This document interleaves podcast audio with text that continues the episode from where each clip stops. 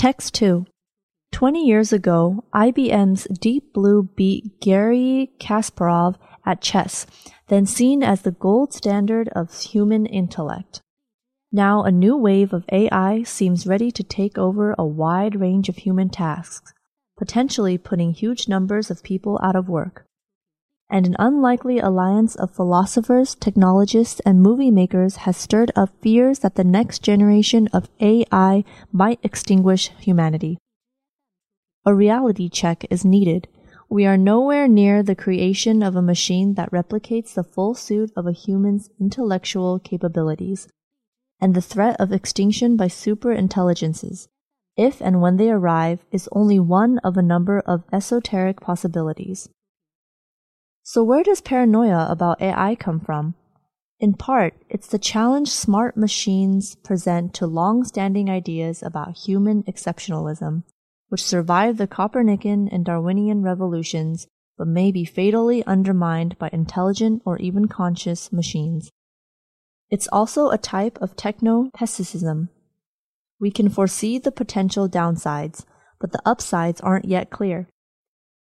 That doesn't mean the boom in AI gives us nothing to worry about.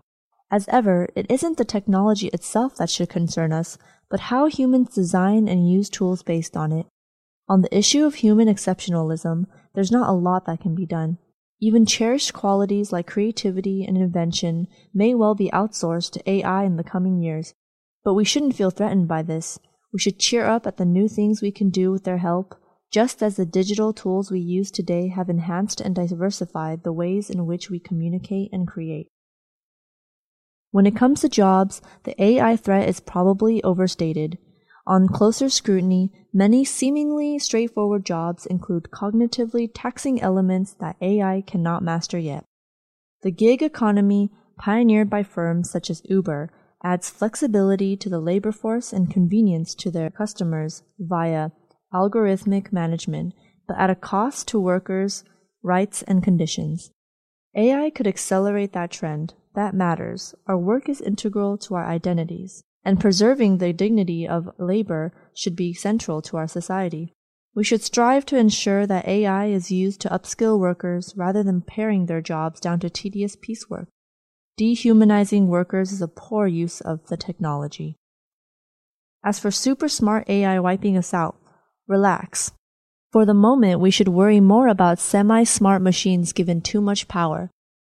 Anonymous weapons may be in legal limbo, but that hasn't stopped their development. Drone warfare provides a taste of what's to come. How can machines that can't tell civilians from combatants do the right thing without human control? In this, as elsewhere, the answers lie with us.